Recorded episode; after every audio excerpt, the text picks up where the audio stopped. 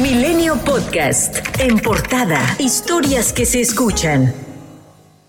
La oposición, conformada por PAN, PRI, MC y PRD, están listos para impugnar ante la Suprema Corte 18 de las 20 reformas aprobadas en Fast Track por Morena y sus aliados, con excepción de la 3 de 3 contra violentadores de mujeres y la extinción del INSABI. Los senadores se reunirán este miércoles para trazar la ruta legal de las acciones que tomarán. Kenia López Rabadán aseguró que ese día será recordado como la noche negra de la democracia en la que Morena y sus partidos aliados traicionaron a los mexicanos. Se violó el proceso parlamentario, se viola alguna ley en México, incluso se viola la constitución. En México no puede tolerar este tipo de destrucciones, de irresponsabilidades y de violaciones a la ley. Ricardo Monreal, coordinador de Morena en el Senado, defendió la legalidad y legitimidad de las reformas aprobadas en la Cámara Alta. Dijo que los líderes parlamentarios del bloque de contención sí fueron informados que la antigua casona de Xicoténcatl sería la sede alterna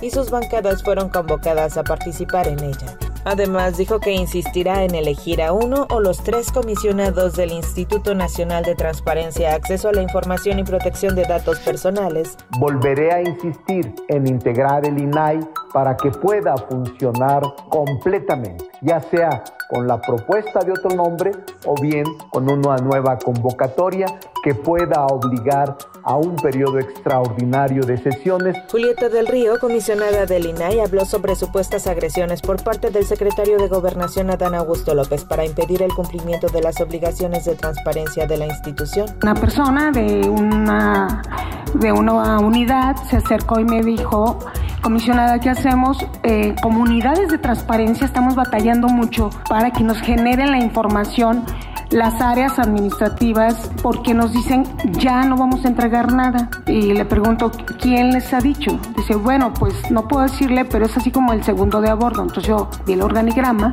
dije, pues el segundo de abordo debe ser el secretario de Gobernación, ¿va? Así fue como se acercó esta unidad de transparencia que no les querían dar información y que era una orden de no contestar solicitudes. La comisionada también recordó que el propio López Obrador se benefició del sistema de transparencia, pues fue a través del INAE que obtuvo información para su libro La Salida, sobre datos desglosados del costo anual de las pensiones pagadas a expresidentes. El presidente de la República señala en este libro que mediante el número de solicitud 021-000-53704 logró obtener el costo anual de las pensiones de forma desglosada pagadas a los expresidentes Felipe Calderón, Vicente Fox, Ernesto Cedillo, Carlos Salinas, Luis Echeverría, así como las viudas de Miguel de la Madrid y José López Portillo. Ello le sirvió, y él, él no lo platica en este libro, como referente para tomar una decisión informada para cancelar este tipo de pensiones. O sea, sí es útil la información. Una jueza federal ordenó al Senado nombrar a los tres comisionados pendientes del INAI. Celia Quintero concedió una suspensión para que la Junta de Coordinación Política del Senado someta al Pleno el nombramiento de la persona que sustituirá a Francisco Javier Acuña, quien dejó su puesto en el INAI el pasado 1 de abril. Blanca Lilia Ibarra, comisionada presidenta del INAI, informó que el organismo presentó una queja ante la Suprema Corte de Justicia de la Nación contra el rechazo de la ministra Loreta Ortiz para que el instituto pueda sesionar con cuatro comisionados. Además, la comisionada presidenta hizo una llamada a la sociedad mexicana a defender la democracia y transparencia. La Consejería Jurídica de la Presidencia condenó la filtración del proyecto de sentencia del ministro de la Corte Alberto Pérez Dayán, en el cual se propone invalidar la reforma a las leyes generales de comunicación social y de responsabilidades administrativas contempladas en el Plan B electoral. La presidencia consideró la filtración de información reservada como una práctica ilegal que afecta el principio de imparcialidad de los funcionarios impartidores de justicia en el país. Marta Delgado presentó su renuncia como subsecretaria para Asuntos Multilaterales y Derechos Humanos de la Secretaría de Relaciones Exteriores. Más tarde, el canciller Marcelo Ebrard, a través de Twitter, reconoció el valor de la decisión que tomó para dedicarse al 100% a la propuesta que él encabeza con miras al 2024. La administración del presidente Joe Biden anunció el despliegue de 1.500 tropas del ejército estadounidense en la frontera con México al fin de brindar apoyo operativo a las autoridades migratorias en medio de un repunte de la llegada de inmigrantes. El secretario de Relaciones Exteriores dio a conocer que Estados Unidos ampliará su programa de visas humanitarias pasando de 30.000 a 100.000 al mes.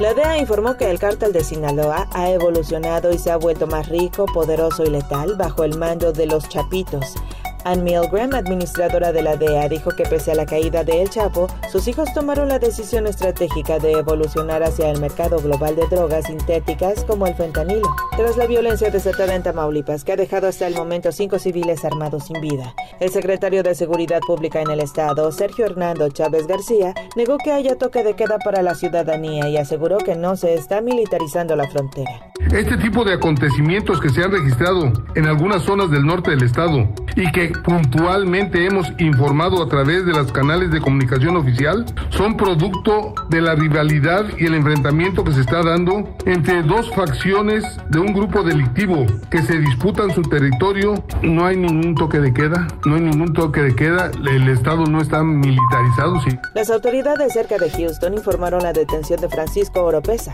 el mexicano sospechoso de asesinar a cinco de sus vecinos, incluido un niño de nueve años, con un fusil de asalto tipo AR-15. Francisco Oropesa, un ciudadano mexicano de 38 años, fue arrestado el martes, cuatro días después de la masacre del viernes por la noche en la localidad de Cleveland, ubicada a unos 72 kilómetros al norte de Houston. El jefe de policía del condado de Montgomery, Rand Henderson, dijo que se habían utilizado drones y perros rastreadores durante la búsqueda. La madre buscadora Teresa Maguellal fue asesinada este martes en San Miguel Octopan, en Celaya, Guanajuato.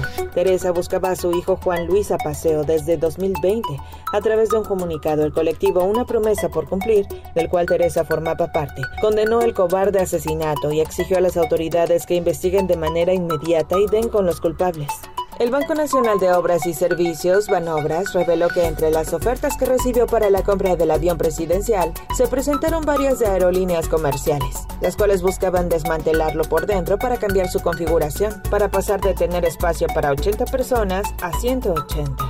El director general de Banobras, Jorge Mendoza, comentó que a pesar de lo interesantes que resultaban estas ofertas de las aerolíneas, el precio que daban por el avión era muy bajo. El presidente Andrés Manuel López Obrador anunció que la empresa Pacific Limited construirá una planta de licuefacción y un gasoducto en Sonora, proyectos que implican una inversión de 14 mil millones de dólares. Milenio Podcast.